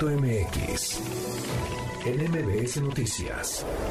Todas las encuestas en tu mano. Toca revisar el Power Ranking presidencial, cómo se mueven, si es que se mueven las eh, preferencias electorales para aquellos que quieren estar en la boleta electoral en 2024. Alfonso Basilio, socio director de Político MX. Poncho, qué gusto, ¿cómo te va? Estimado Manuel, un gusto estar de nuevo contigo. Un saludo a toda la gente que nos escucha a través de NBS. Y pues sí, listos para hablar de la última actualización recién salida del horno del Power Ranking presidencial, Manuel. A ver, todos los martes la actualizan. Poncho, ¿se movió o no se movió? ¿Cómo está ese Power Ranking? Mira, los tres primeros lugares se mantienen con las llamadas corcholatas de Morena, Claudia Sheinbaum en primer lugar, Marcelo Ebrard en segundo lugar y Adán Augusto López en tercer lugar. Eh, debajo del lugar 4 al 10 creo que hay movimientos interesantes. En primer lugar está Ricardo Anaya en la posición número 4, sube un, puesto. Lili Telles está en la posición número 5, también sube un puesto. Y Santiago Krill también sube un puesto y está en sexto lugar. Mientras que el gobernador de Yucatán, Mauricio Villa, baja 3 Recordemos también que eh, pues todavía no vemos el efecto de la convención bancaria que ocurrió la semana pasada. Esto lo, lo veremos en cuanto se publiquen las nuevas encuestas y a partir de ahí seguramente podremos ver algún repunte del gobernador de Yucatán que le ha ido bien en estas últimas semanas en el Power Ranking. La gran sorpresa de esta semana, me parece, es el diputado Gerardo Fernández Noroña del PT, que sube ocho lugares, había salido del top 10 desde hace un par de semanas y ahora pues tiene eh, el lugar número 8 y pues es otro de los integrantes de la 4T que está en el corte de esta semana en el Power Ranking presidencial, mientras que en el lugar número 9 está Beatriz Paredes. Es la primera vez que la senadora Paredes eh, entra al top 10 del Power Ranking presidencial. Es destacable, claramente ella ha tenido llama movimiento en redes, ha tenido mayores pronunciamientos respecto a su aspiración presidencial y esto pues ciertamente la vuelve eh, una aspirante que está posicionada en esta medición que hacemos nosotros. Y en el décimo lugar está la senadora Claudia Ruiz Maciú, que baja uno, pero se mantiene en la rayita del top 10. Interesante. Entonces, los primeros tres sin movimiento, como desde hace, pues desde que iniciaron con este Power Ranking, Poncho, no se han, no se han movido. Y abajo, ahí más o menos aparece alguno, el caso de Beatriz Paredes ahora, pero entre Mauricio Vila, Lili Telles y Ricardo Anaya, quizás Santiago Krill, ahí están más o menos los demás, ¿no? Por ahí Ricardo Monreal que entra y sale, Gerardo Fernández Noroña, pero no hay, no hay tampoco demasiadas sorpresas no hay demasiadas sorpresas y también creo que hay que poner atención a eh, Luis Donaldo Colosio que ya tiene un, par de semanas que no aparece en el top 10 y eso también hay que tomarlo en cuenta que es otro de los de oposición que había estado entrando y saliendo. Cierto, porque importan las presencias, pero también las, las ausencias. Poncho, pues a revisar lo que hacen en Pols MX, lo que están haciendo en Político MX, y cada vez con más detalle porque avanza el calendario y crece la efervescencia electoral de cara a la contienda presidencial. Abrazo grande, gracias Poncho.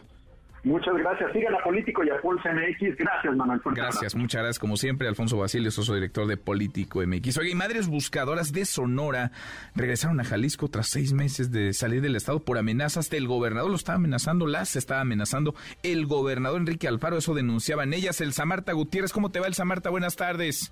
Gracias, Emanuel. Un placer, como siempre, comentarte que el pasado 13 de septiembre localizaron aquí en Jalisco una fosa de donde extrajeron 20 bolsas con restos humanos las madres buscadoras de Sonora. Sin embargo, en esa ocasión algunos cráneos fueron expuestos públicamente por algunas de ellas, lo que motivó eh, una molestia por parte del gobernador de Jalisco, Enrique Alfaro Ramírez, quien de plano les dijo a las buscadoras que no podían irse por la libre en la búsqueda de personas desaparecidas aquí en la entidad y que tenían incluso que apegarse a los protocolos establecidos. Esta declaración sin duda provocó, influyó en las madres buscadoras para que ahora realicen búsquedas de bajo perfil. Escuchemos lo que dice Cecilia Patricia Flores, fundadora del colectivo Madres Buscadoras de Sonora. Pues algo así, porque desde entonces empezamos a, sufrir, algunas persecuciones cuando íbamos a búsqueda. De hecho, en una de ellas eh, pues se descompuso el carro de la persona que nos acompañaba, ya que tuvimos que subir una banqueta ah, para poder escapar de las personas que nos iban persiguiendo. Entonces, pues para evitar esos problemas, pues preferimos estar así, mantener un poquito el anonimato en, nuestras, en, nuestra ida a Jalisco y en las búsquedas. Anunció eh, Manuel que vendrá tres días del mes del próximo mes de abril y contemplan intervenir ocho puntos posibles de inhumación clandestina aquí en el municipio de Tlajomulco de Zúñiga. También comentó que el mecanismo de protección federal le sugirió ya abandonar el país, pero no quiere porque dice que eso significaría renunciar a la búsqueda de sus hijos desaparecidos, Alejandro y Marco. Se le preguntó si hay un ultimátum por parte del mecanismo de protección federal y esto respondió me han cuestionado la, seguridad. O busco o me, dan seguridad y pues yo prefiero buscar. No puedo, o sea, no, yo no puedo dejar de buscar a mis hijos. Ni me puedo ir a, un asilo político, que es lo que se me ha ofrecido, pero no. Dijo que solo en Sonora cuenta con custodia permanente por parte de la Policía Estatal, pero si viaja a otras entidades como aquí a Jalisco, Manuel, no tendrían la protección necesaria y más con este tipo de declaraciones que ha dejado claro el gobernador de Jalisco, pues no pueden irse por la libre y ahí está lo que dice ella misma, lo que han vivido luego de estos señalamientos. Bueno, pues así anda la realidad y así están las cosas en el estado de Jalisco, que no es, digamos, el único territorio en donde suceden estas cosas, pero no por eso deja de ser preocupante. Elsa Marta, muchas gracias. Al pendiente, Manuel. Muy, muy buenas tardes. Y aquí en Ciudad de México, el bloque feminista Chilango se manifestó fuera de la sede del gobierno capitalino. Colocaron una lona con la frase Te hablamos a ti, Claudia. ¿Cómo se pusieron las cosas? Eh, Nora Bucio, Nora, buenas tardes. Manuel, te saludo con muchísimo gusto y de la misma forma al auditorio. Bastante tranquilo porque el bloque feminista Chilango, integrado por organizaciones, colectivas y víctimas, se manifestaron de manera pacífica afuera de la sede del gobierno de la Ciudad de México y colocaron una lona con la frase Te hablamos a ti, Claudia. Entre otras demandas, exigieron una disculpa pública de la administración que encabeza Claudia Sheinbaum por las víctimas de feminicidio y de violencias y el nulo reconocimiento y avance en sus casos. Entre las manifestantes se encontraban Alessandra Rojo de la Díaz de la Vega, de la Organización Justicia y Seguridad, Paola Zavala de Paz y Feminismos, Ana Elena Saldaña, víctima de ataque con ácido, entre otras, quienes leyeron un decálogo de demandas dirigidas a la también aspirante presidencial por Morena, a quien le recordaron que a pesar de su discurso ella no es feminista ni implementa una política de equidad o con enfoque de género. Escuchemos a Ana Elena Saldaña. Ni una menos. Exigimos una disculpa pública al gobierno de la Ciudad de México por las víctimas de feminicidios en esta ciudad, por la falta de políticas de prevención y oportuna atención a sus casos. Según datos del Secretariado Ejecutivo del Sistema Nacional de Seguridad Pública, 10 mujeres son asesinadas al día en el país. En la Ciudad de México, 73 mujeres al año, representando un alza del 8%. En el caso de la Fiscalía de Justicia, hicieron un llamado para que pare la simulación porque de los 39 casos de mujeres atacadas con ácido que se han documentado en los últimos 30 años, al menos 18 han ocurrido en la zona metropolitana y existe, dijeron, el 94% de impunidad en el total de estos ataques. Manuel, finalmente el bloque feminista chilango entregó el decálogo a la oficialía de partes del gobierno de la ciudad y quedó a la espera de que se concrete una próxima reunión con la jefa de gobierno, la cual les fue ofrecida antes de que concluyera su protesta. Manuel, la información. Gracias, eh, muchas gracias, Nora. Muy buenas tardes. Muy buenas tardes. Pues ahí está este bloque, este bloque feminista chilango, manifestándose a las afueras del gobierno de la Ciudad de México. A propósito de temas capitalinos, tarde caótica en la ciudad, permanece cerrada la circulación en ambos sentidos de Paseo de la Reforma. ¿Por qué? ¿Quiénes están cerrando? Juan Carlos Alarcón. Juan Carlos, buenas tardes, ¿cómo te va? Me da gusto saludarte, gracias. Eh, muy buenas tardes, Manuel. Bueno, pues hace algunos eh, minutos quedó ya reabierta la circulación en ambos sentidos del Paseo de la Reforma. Estuvieron manifestantes de comunidades indígenas, cerraron eh, tanto hacia en, la dirección poniente, oriente y viceversa. Los triquis iniciaron el bloqueo y posteriormente se unieron otras comunidades para reforzar la presencia. También se manifestaron frente a la Embajada de los Estados Unidos, donde llevaron a cabo posicionamientos según los problemas que privan en sus comunidades. La Policía de Tránsito de la Secretaría de Seguridad llevó a cabo cortes anticipados a la circulación. Estuvo incluso suspendido el servicio de la línea 7 del Metrobús debido a este bloqueo que llevaron a cabo las comunidades indígenas exactamente en carriles centrales del paseo de la reforma entre lo que corresponde a la glorieta del árbol de la Huehuete y el ángel de la independencia por este tramo, eh, pues se, se, paralizó momentáneamente el servicio del Metrobús. Algunos automovilistas decidieron avanzar por los carriles eh, laterales, pero sumamente complicada la circulación debido al tiempo que estuvieron en manifestación los grupos eh, indígenas en esta parte del centro y del poniente de la Ciudad de México. Te comento también, por otra parte, Manuel, que en este momento se encuentra cerrada la circulación en la calle de Versalles entre General eh, Prim y Atenas debido a la presencia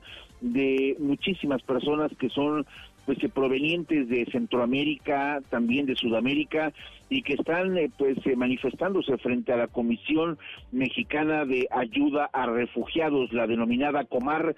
Ellos están pidiendo que las autoridades de migración los atiendan y les den un permiso especial para continuar transitando por el país y llegar hasta el norte del país para intentar pasar hacia los Estados Unidos. Muchos de ellos en días pasados han sido pues eh, trasladados a diferentes oficinas de migración en diferentes estados de la República, incluso los han eh, abordado en diferentes autobuses, pero esta tarde llegó un grupo grandísimo de más de 150 a 200 personas que decidieron y optaron por cerrar la circulación de estas calles de la colonia Juárez y en estos momentos el Servicio de Protección Federal pues se encuentra resguardando el edificio de la Comisión Mexicana de Ayuda a Refugiados y esperan que en los próximos minutos el personal del Instituto Nacional de Migración se presente para llevar a cabo las gestiones necesarias y el otorgamiento de esta documentación que están pidiendo estas personas que llevan algunas semanas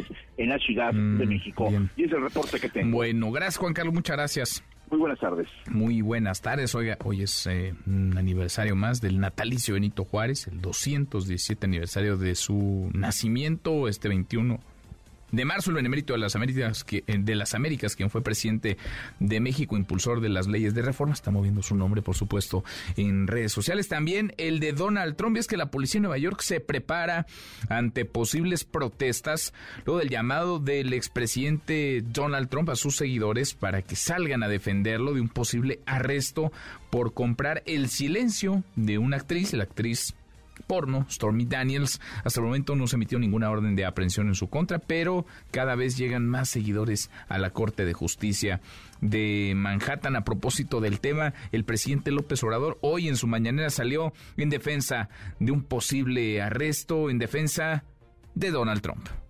Está declarando el presidente Trump, expresidente Trump, que lo van a detener, creo que hoy, por un asunto supuestamente, como dicen los abogados, presuntamente amoroso, que lo van a detener. Si fuese así, pues todo el mundo sabría, porque no nos estamos chupando el dedo, de que es para que no aparezca en la boleta electoral. Y si digo esto es porque yo padecí de la fabricación de un delito, porque no querían que yo fuese candidato del presidente hablando de lo que él vivió en tiempos del desafuero para sacarlo de la contienda presidencial y ahora defendiendo, respaldando al expresidente Donald, Donald Trump. Oiga, y qué emoción ayer, hasta el último, literalmente hasta el último minuto del juego. Esto se definió Clásico Mundial de Béisbol. México estuvo a nada, estuvo a punto de vencer a Japón, de llegar a la final del Clásico Mundial de Béisbol frente a Estados Unidos. El presidente López Obrador les mandó este mensaje a los integrantes del equipo mexicano. Tuve la dicha de ver todo el partido, apasionante como es el béisbol. Coincidimos en eso. Estuvimos a punto de ganarle al mejor equipo o a uno de los mejores equipos del mundo. Fue destacadísima la labor, muy destacada la participación de los mexicanos, de los beisbolistas que representaron a nuestro país, caballos todos. Entregaron todo, eh, merecían el triunfo. Nunca se había tenido un papel tan destacado en un campeonato mundial de béisbol. Deportes con Nicolás Romay en MBS Noticias. Querido Nico, qué gusto, qué gusto saludarte, ¿cómo te va? Nico, Nico, ahí estás. ¿Sí está? ¿No está? Nico, Nico. Ahí estamos. Querido Nico, qué gusto, ¿cómo te va? pues no. no está, vamos a poner el corte y volvemos con Nico Romay. Antes una vuelta por el mundo de la mano de mi tocayo Manuel Marín. Regresamos, ¿qué más? Internacional. El presidente ruso Vladimir Putin elogió el plan de paz propuesto por China para finalizar la invasión ucrania y acusó al presidente Zelensky de no querer aceptarlo, pero el acuerdo no fue gratis. Rusia aceptó al yuan como moneda de cambio para el comercio en Asia. China busca a toda costa terminar con la guerra y evitar así una nueva guerra fría con Estados Unidos, lo cual sería un obstáculo más en la economía mundial, que está cerca de una posible recesión. Es la voz del presidente ruso Vladimir Putin. Como he dicho antes, dos tercios del comercio entre nuestros países, Rusia y China, ya se realizan en rublos y yuanes. Apoyamos el uso del yuan en los pagos entre la Federación de Rusia y los países de Asia, África y América Latina. Alemania y Taiwán firmaron un acuerdo de cooperación científica y tecnológica durante la primera visita en 26 años de una delegación alemana a la isla, la cual enfureció a China, quien afirma que Taiwán forma parte de su territorio y exige a los países de Occidente no alentar su independencia.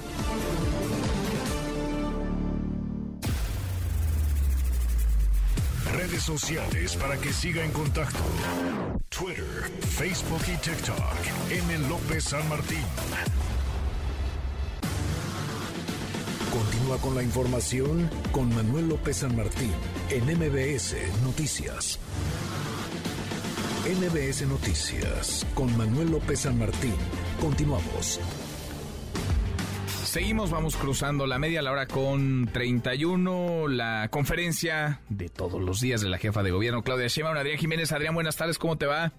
¿Qué tal? Buenas tardes, Manuel Auditorio. Bueno, pues ahora el gobierno capitalino reconoció que será difícil para la ciudadanía esta temporada de viaje, por lo que estarán en alerta para atender las demandas de la población, luego de que habitantes de varias zonas de la Ciudad de México han protestado por la escasez de agua.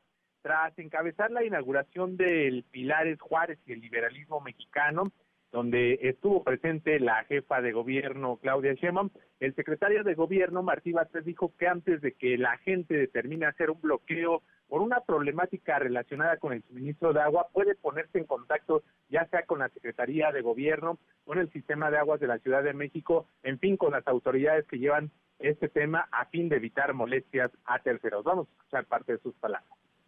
Va a haber una situación difícil con el tema del agua y por lo tanto eso implica que el gobierno está en disposición y en alerta para estar escuchando los planteamientos de la ciudadanía. Ahí donde llegue a faltar agua, ahí nos trasladaremos para atender el problema inmediatamente. Asimismo, el funcionario hizo un llamado a los capitalinos para hacer un uso responsable del agua en esta temporada, pues que se acentúa eh, con el estiaje y la sequía que por cuarto año consecutivo afecta al territorio nacional. Vamos a escuchar. Más que una cuestión de carácter punitivo, lo que queremos es una cuestión de conciencia. Entonces, eh, sobre todo estamos haciendo el llamado al ahorro de agua. Si, eh, por ejemplo, se lava un coche a presión de manguera o durante horas se riega un jardín, pues evidentemente que esa agua que se desperdicia en un lugar, pues está haciendo falta en otro lugar. Por eso, por el bien de todos, es necesaria la conciencia para que utilicemos racionalmente el agua en toda esta temporada. En general es necesario en esta temporada todavía más para que el agua llegue a todos los rincones de la Ciudad de México. Batres Guadarrama agregó que será la próxima semana cuando se lleve a cabo la reunión de Cabildo con los 16 alcaldes para informarles sobre estas acciones implementadas para enfrentar la disminución del caudal que proviene del sistema Cutzamala durante esta época de viaje. Manuel Auditorio, la información. Gracias, eh, muchas gracias, Adrián. Buenas tardes. Muy buenas tardes. Y se acordará hace algún tiempo en este espacio platicábamos sobre si había o no una carpeta de investigación contra el alcalde en Benito Juárez, Santiago Tahuado. Lo platicábamos incluso con él porque él alzó la voz. Él dijo, me quieren sacar de la carrera. Ha levantado la mano Tahuada para ser aspirante, candidato a la jefatura de gobierno por la Alianza Va por México y decía, en cuanto mostré mi intención de contender por la candidatura, entonces el aparato de la Ciudad de México se me echó en contra La jefa de gobierno entonces, la fiscal de la Ciudad de México y el vocero de la Fiscalía aseguraron que no, que no había carpetas de investigación o carpeta de investigación contra Tahuada. Incluso esto nos decía Ulises Lara, el vocero de la Fiscalía hace algunas semanas. Ulises, estoy platicando con Ulises Lara, vocero de la Fiscalía de la Ciudad de México. ¿Hay alguna carpeta de investigación contra el alcalde Benito Juárez, Santiago Tahuada? No, pero además eh, es algo que también quisiera dejarlo muy claro. En el caso de que se abren investigaciones, nosotros se van haciendo la notificación y se van haciendo los procedimientos. En algunos casos, esta, estas carpetas también tienen otros vínculos, vamos a decirlo, se van abriendo investigación no. Así tajante es lo que nos dijo el vocero de la Fiscalía de la Ciudad de México, pues resulta que sí, sí hay una carpeta de investigación contra el alcalde en Benito Juárez, Santiago Tahuada, a quien le agradezco estos minutos. Santiago, ¿cómo estás? Gracias, alcalde. Buenas tardes. Hola Manuel, muchas gracias. Un saludo a ti y todo tu auditorio. Al contrario, pues eh, o estaba mal informado, no estaba enterado, nos mintió el vocero de la Fiscalía, Santiago. Si hay una carpeta de investigación en tu contra. Y, y desde noviembre, mi querido Manuel, mira, yo, yo lo he venido sosteniendo, te lo he platicado a ti, eh, lo, lo, habíamos comentado, no solamente la jefa de gobierno miente, miente el vocero, miente la fiscal, porque apenas hace unas semanas decían que no había nada. casualmente, lo que termina resolviendo el juez federal y es, eh, o lo que le terminan respondiendo el juez federal, sí, por supuesto que hay una carpeta, una carpeta que iniciaron casualmente después de que perdieron la ciudad en, noviembre del 2021. Si no hay casualidades en política. Mm. O sea, esta carpeta viene, esta carpeta viene de unos unos meses eh, después de las elecciones del 2021. Cinco meses, Cinco meses después, más o menos, esta carpeta se inicia. Yo di cuenta, te lo platiqué la última vez que me que me tomaste eh, la, llamada con, con esa con ese tema yo te decía, yo tenía información, yo tengo información inclusive de buenos funcionarios de adentro que me están avisando porque no están de acuerdo con esta persecución, que me dicen, oiga, cuídese, este, oiga, le está, le está... Y entonces con esta información fui personalmente hace un año con la jefa de gobierno, ahí está, fue público mi encuentro con ella, en el gabinete del agua inclusive, en marzo del año pasado. Y este y se lo dije y me dijo, "No, y después metí un oficio a la fiscalía que, que, tienes también que te lo compartí si no te lo comparto más adelante estoy diciendo oigan tengo tengo este conocimiento de que esto está pasando. Les pido de favor que me que me que me no den acceso. A ver simplemente quiero ver de qué me, por qué me están juzgando por qué me están acusando más este me contestaron que no que no era verdad este en fin si yo no hubiera insistido hubieran seguido pasando los meses este, y, y seguir estando en una fabricación de quién sabe qué, simple y sencillamente por una razón, por ser un político opositor, por tener claridad de que urge un cambio de rumbo en la ciudad, de ser un político que quiere encabezar una alianza que ya ganó en la Ciudad de México y este y ese miedo de ese tamaño es el miedo de que Así criticaban mucho, ¿no? Que no querían dejar a competir a, López Obrador, que los querían sacar la mano. A ver, que me ganen en las urnas. Yo ya les gané dos veces en las urnas. Que me que dejen de meter el aparato y que y que nos dejen competir a la buena en el 2024. Eso es lo que nosotros estamos planteando, no que no, no que quieran hacer con la fiscalía lo que no pudieron hacer en las urnas. Y nosotros con esa claridad es qué casualidad, ¿no? Que todo esto ocurre y que todavía la jefa de gobierno lo niega hace unas semanas, cuando yo personalmente se lo había dicho. Y lo niega públicamente y pues entonces a mí lo único que me hace es confirmar que esto forma parte de esta persecución porque ni siquiera eh, tienes el documento, ni siquiera habla este documento de un tema relacionado con, con el cártel inmóvil. Este, este asunto que se han generado, que se han creado, y yo te lo digo, yo no tengo nada que esconder, yo aquí estoy, no voy a andar a salto de mata, no me voy a esconder nadie, saben dónde trabajo y dónde despacho. Y voy a seguir denunciando, voy a seguir señalando y voy a seguir haciendo mi papel de opositor, que lo he venido haciendo a lo largo de mi carrera política. Tú sabes, yo fui diputado local siendo oposición, diputado federal siendo oposición, hoy soy alcalde siendo oposición. En verdad, e, esa es la vocación este que he asumido en los últimos años en mis cargos públicos y nunca nos había pasado lo que hoy nos está pasando. Sí, aquí lo, lo, raro, lo extraño es que se pregunte y que se mienta o se carezca de la información para contestar con verdad, porque se lo preguntamos al, al vocero de la Fiscalía, se lo habían preguntado a la propia fiscal Ernestina Godoy, a la jefa de gobierno Claudia Sheinbaum, o, insisto, desconocían, lo cual sería rarísimo, o mintieron, falsearon la, la información. Esta, tengo aquí frente a mí el, el, el recurso que tú eh, promueves y la propia, digamos, eh, carpeta de investigación que habría en tu contra es por el delito de enriquecimiento ilícito. Entonces, ¿te la esconden por qué, Santiago? ¿Te la esconden porque te están investigando, te quieren eh, detener, girarte una orden de aprehensión sin que te enteres? Eh, justo lo que, lo que yo pregunto, ¿no? mi, mi cuestión es, a ver, ¿por qué no permitirme, ¿no? Sobre todo cuando yo desde hace más de 10 años todas mis declaraciones son públicas. Eh, yo de una u otra manera la contraloría ellos la controlan este eh, mis declaraciones patrimoniales eh, fiscales etcétera ahí están.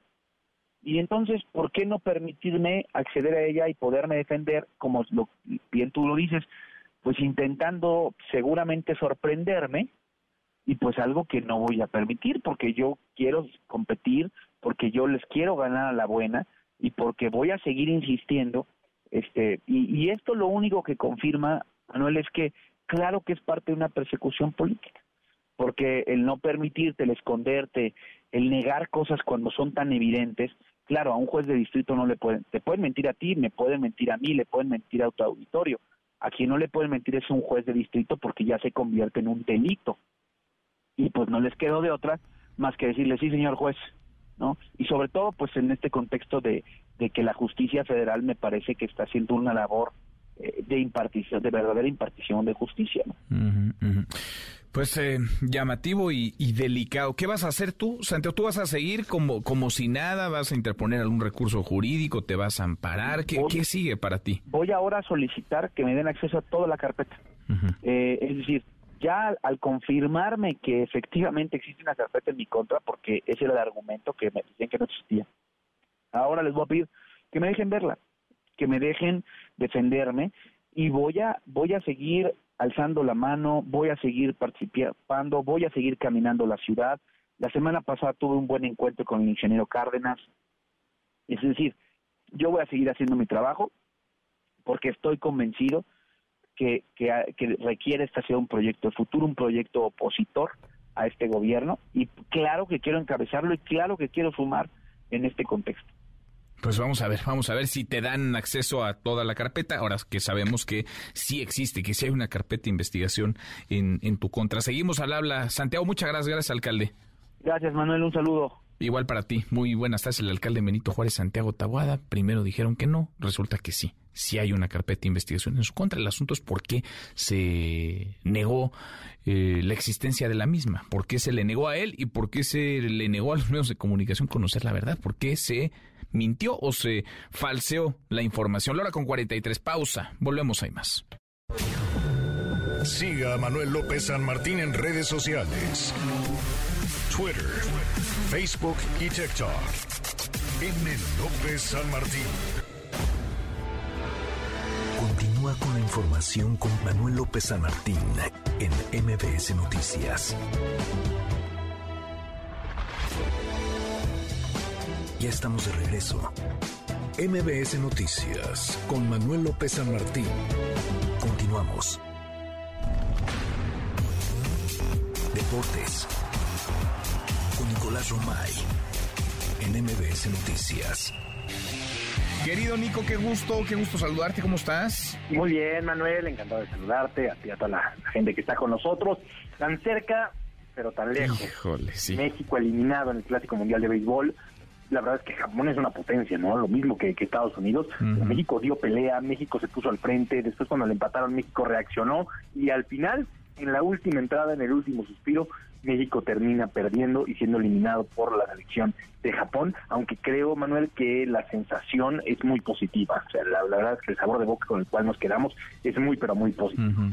Muy un, un, muy buen desempeño, Nico. Y sí, pues al final, ¿no? En lo último de lo último, ahí estuvimos todos viendo, lo estoy seguro, al, al filo del, del asiento, esperando lo mejor. Jugó muy bien México y pues fue una cosa literalmente del, de la última entrada, del, de lo último del partido. Sí, increíble la verdad lo que lo que se vivió, lo que despertó esta selección que fue cautivando el interés, pues estaban consiguiendo algo histórico, definitivamente, y nos fueron atrapando poco a poco, en lo que pues nos sigue dando la razón, Manuel, de que al deporte mexicano hay que apoyarlo, hay que estar presentes, porque son capaces de, darnos alegrías, muchas alegrías. lo que no podemos hacer es abandonarlo, es dejarlo a un lado, porque así va a ser muy complicado tener éxito. Tal cual. En fin, será para la otra, pero esta es la mejor participación, ¿no? De, de un equipo de base mexicano en, en, esta, en esta serie. A un pasito de la final. a un pasito de la final. Ya medito. En fin, oye, fecha FIFA, Nico, hay fecha FIFA para México, un partido apasionante.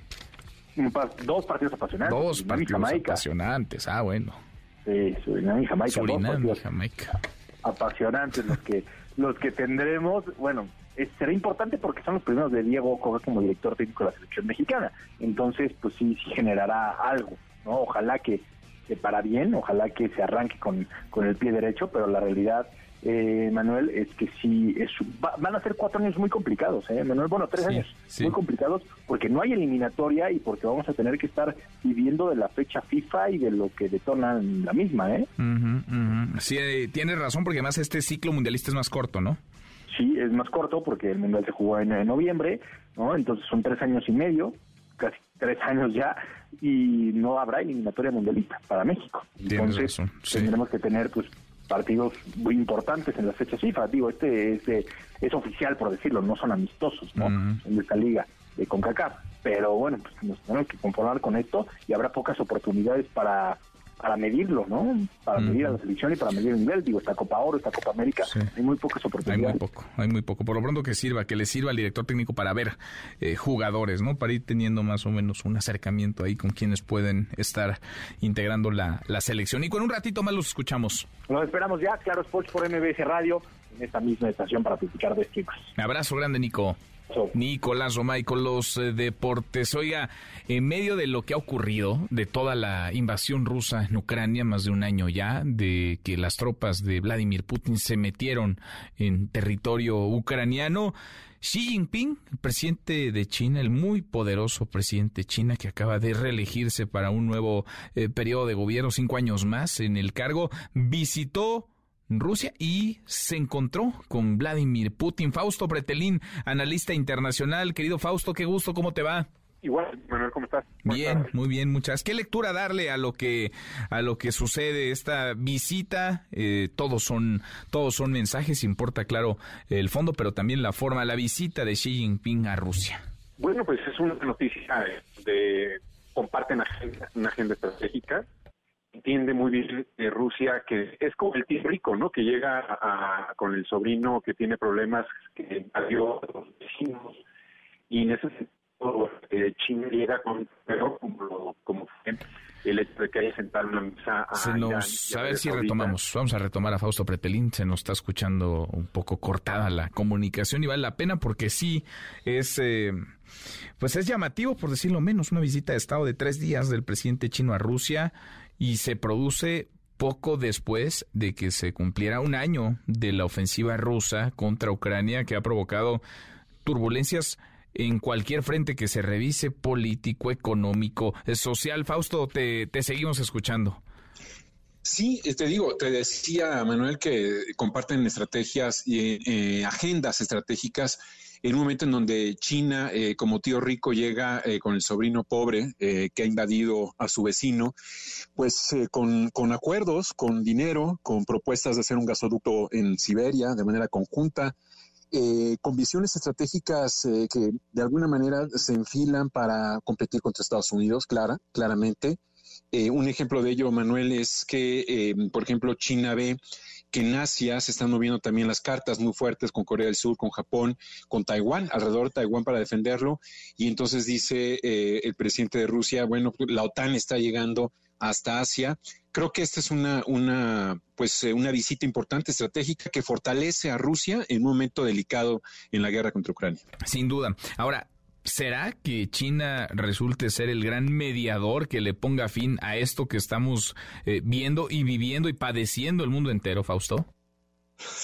Mira, eh, de alguna manera la, negociación pasa por China. Eh, yo creo que ya se está decantando, ¿no? Claramente por, Rusia como un socio y para romper la, digamos que la, eh, la, imparcialidad tendría que llegar otro también otro país para sentarse junto con China a negociar, no sé si Estados Unidos u otro país pero creo que ya Ucrania entiende que China pues está jugando las cartas a favor de Rusia y que no, que si bien es cierto lo que dijo el presidente ruso, eh, se está atendiendo la base sólida de negociación eh, con este plan de China, pues falta la última palabra que la tiene el presidente Zelensky, que no ha querido negociar, sobre todo cuando ha visto que sus tropas han ido avanzando paulatinamente a finales del año pasado. Sí, ahora se pone muy nervioso el mundo cuando vemos que Estados Unidos está tan metido apoyando no solamente económicamente, sino militarmente a Ucrania y de pronto aparece China, la otra superpotencia, cerca, muy cerca eh, de, de Rusia. Es decir, esto nos acerca al fin de un conflicto o más bien le pone más tensión al mismo, Fausto.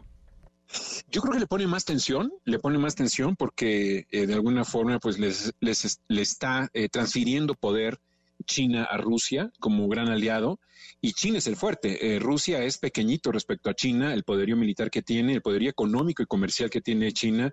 En ese sentido creo que por eso sí se va a poner, pues yo creo que más complicado el, el escenario porque si tú recuerdas, lo hemos platicado, Manuel, eh, China ya tenía una mira a Taiwán eh, antes de que ocurriera esta invasión de Rusia a Ucrania. China se enojó quizás porque fue equidistante, fue distante de Rusia en los primeros momentos sobre esta invasión, pero un año después eh, creo que esta visita marca un, un, nuevo capítulo en este, no sé si llamar matrimonio, pero sí asociación entre China y Rusia. Pues interesantísimo lo que se mueve y cómo y cómo se va moviendo este conflicto que hace rato dejó de ser uno entre dos países y más bien está eh, tocando al mundo entero. Fausto, gracias como siempre. Un gusto, Manuel. Hasta pronto. Hasta muy pronto. Fausto Pretelín 5 para la hora. Ya no nos vamos, revisamos lo último de la información. En tiempo real Estados Unidos y México para siempre, afirma John Kerry ante el presidente López Obrador. El, sistema Kutsamal agoniza pese a las lluvias. En riesgo el abasto de agua en Ciudad de México y Estado de México. Alejandra del Moral registra candidatura a gubernatura del Estado de México. Estados Unidos responde a López Obrador. Nosotros no escondemos nuestros problemas país. Putin sostiene que el plan de paz de China sirve de base para negociar si Ucrania lo acepta. El repunte de los bancos regionales estimula los mercados a medida que se avecina la decisión de la Fed. Con esto cerramos, con esto llegamos al final. Gracias Muchas gracias por habernos acompañado a lo largo de estas dos horas. Soy Manuel López San Martín. Se quedan con Nicolás Romay, Radio Marca Claro. Nos vemos como todas las noches a las 10 por ADN 40. Y acá nos encontramos mañana, mañana que será tarde de miércoles. Pásela, pásela muy bien. Ya casi es viernes. MBS Radio presentó Manuel López San Martín en MBS Noticias.